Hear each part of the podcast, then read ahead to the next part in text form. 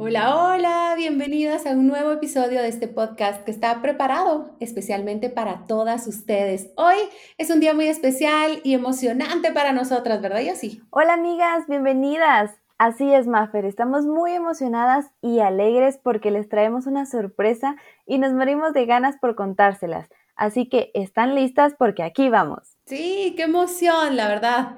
Así que, ¿listas para saber la sorpresa? Bueno, y es que hoy tenemos la alegría de presentarles a Analí, que ahora nos estará acompañando en nuestros episodios del podcast y que se une al equipo de Soy Mujer. Así que, bienvenida Analí, qué emoción. Así que, bienvenida. Hola, hola. ¡Ay, qué emoción! Ser la sorpresa. Me siento muy contenta de poder unirme a este equipo increíble y a esta linda comunidad de mujeres.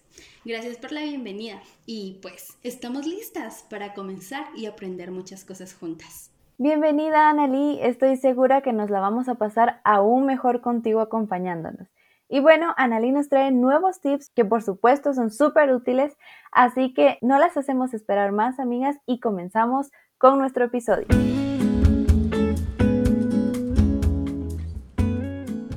Comprobado que el orden invita a la calma y que el caos es sinónimo de estrés. Y es que dígame si no, pero es cierto. Y por esa razón es que cuando algún espacio de nuestro hogar está en desorden, nos provoca una ansiedad o un estrés inexplicable, pero mm, hoy les vamos a decir por qué. Exacto.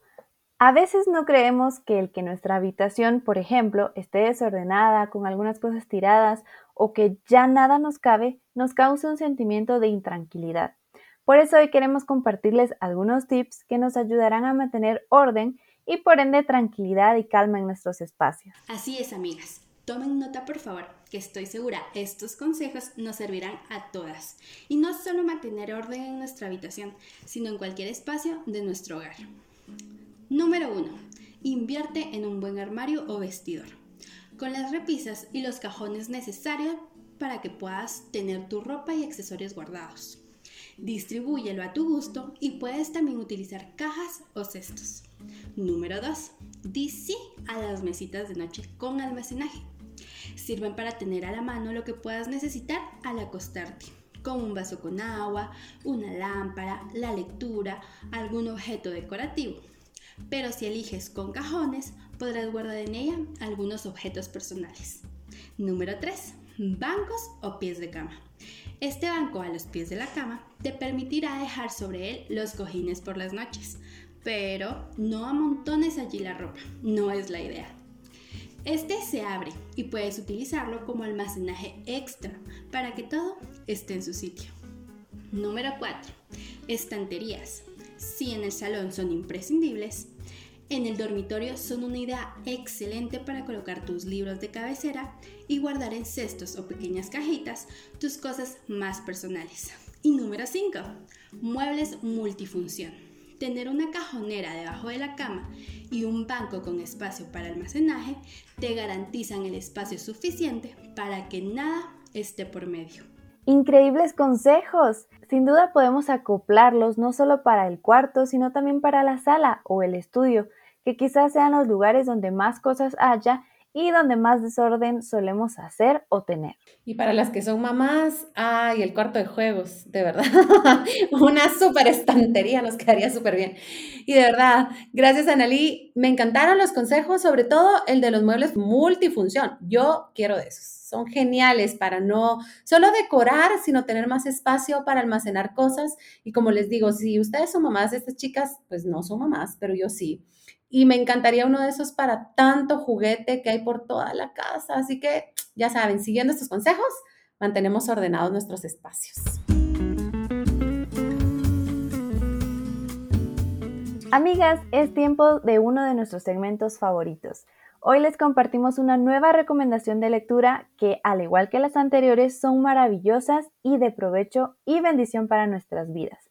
Y de aprendizaje también, por supuesto. La recomendación del día es el libro de Deepak Chopra llamado Sincrodestino. Es un libro puntualmente motivacional, pero es un libro que hace entender cosas básicas que se nos olvidan cuando dejamos de entender que somos seres humanos imperfectos. Eso nos comenta nuestra amiga Sofía González. También nos comenta que es un libro que pretende que quien lo lea entienda que nada pasa de manera casual, sino que todo tiene un sentido a ver y entender las separaciones entre dos o más personas y cómo tomarlas para no dañarnos con pensamientos negativos. Deepak Chopra demuestra que cada coincidencia que ocurre en nuestra vida es portadora de un mensaje sobre el potencial milagroso de cada instante. El sincrodestino trae nuevas maneras de percibir y de vivir. Es una especie de renacimiento o despertar. El autor revela que si entendemos las fuerzas que dan forma a las coincidencias, podemos aprender a vivir en un nivel más profundo y lograr el acceso al flujo de la sincronicidad, que yace en el núcleo de nuestra existencia. Solo hay que entender las fuerzas que las provocan y lograremos vivir en ese nivel profundo y acceder al núcleo de nuestra existencia, en el que yace el flujo de la sincronicidad, un renacimiento que nos traerá nuevas maneras de percibir y de ser y que transforma nuestras vidas en una experiencia deslumbrante.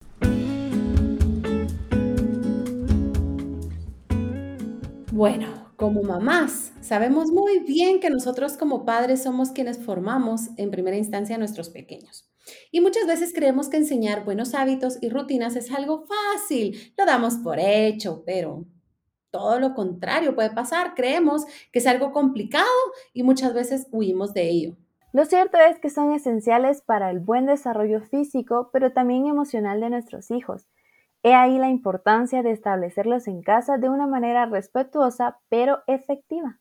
Es por eso, amigas, que hoy les compartiremos algunas claves que nos ayudarán en el trabajo de fomentar esos buenos hábitos y rutinas en los más pequeños de la casa. ¿Y qué mejor? Que ir tomando nota para no olvidar ninguna y ponerlas todas en práctica. Así que empezamos. Clave número uno. Escucha a los niños para saber qué necesitan. Es posible que cada uno de ellos tenga su propio ritmo y su propia forma de ver el mundo, por lo que los hábitos y las rutinas que les propongamos deben adecuarse a su personalidad. Número dos. Establece rutinas según lo que buscas. La clave para que las rutinas funcionen para nosotros es buscar y apostar por aquellas que adaptan al tipo de familia que queremos formar y a los valores sobre los que queremos sustentarla. Para ello debemos sustentar estas rutinas en el amor y no en el miedo. Miedo al castigo, miedo a que me griten, por ejemplo, que ah, a veces se nos vuelve a las mamás como rutina. Número tres, poner las rutinas paso a paso. Por ejemplo, si queremos que tomen el hábito de poner la mesa, un día les podemos proponer el juego de llevar una servilleta hasta la mesa, al día siguiente tendrán que llevar un vaso, otro día el pan y así, paso a paso. Y los niños van a adquirir el hábito de colocar la mesa. Número 4. Diálogo y comunicación activa. Cuando hacemos una reunión familiar para fijar y pactar las normas del juego, los niños se sienten partícipes del proceso y por lo tanto están más predispuestos a aceptarlos. Sin embargo, nunca podemos olvidar que quienes mandan en casa son siempre papá y mamá y por lo tanto siempre es nuestra voz la que va a prevalecer, sobre todo en lo que se refiere a las normas necesarias para que haya seguridad en casa. Y por último, la número 5, establecer los hábitos como si fuera un reto. Cuando planteamos los hábitos, por ejemplo, el hábito de estudiar, podemos hacerlo mediante los retos y los juegos, por ejemplo, hacer una división en un minuto o escribir una redacción en 20 minutos. Miren, escuchen, mejor dicho, sé que es difícil muchas veces, incluso como mamás, fijarnos esos hábitos o, o tener esa, esa rutina de poder tomarla, muchas veces dejamos a medias por nuestro cansancio o, porque ya nosotras pues estamos como aburridas de seguir lo mismo una y otra vez y no ver algún cambio, pero si seguimos estos, estos pasos, va a ser mucho más fácil que esos hábitos lleguen a donde nosotras queremos plantearlos. Con estas claves podemos ir paso a paso, fomentando esos hábitos y promoviendo que nuestros niños sean cada vez más autónomos. Así que intenta ponerlos en práctica realmente verás resultados.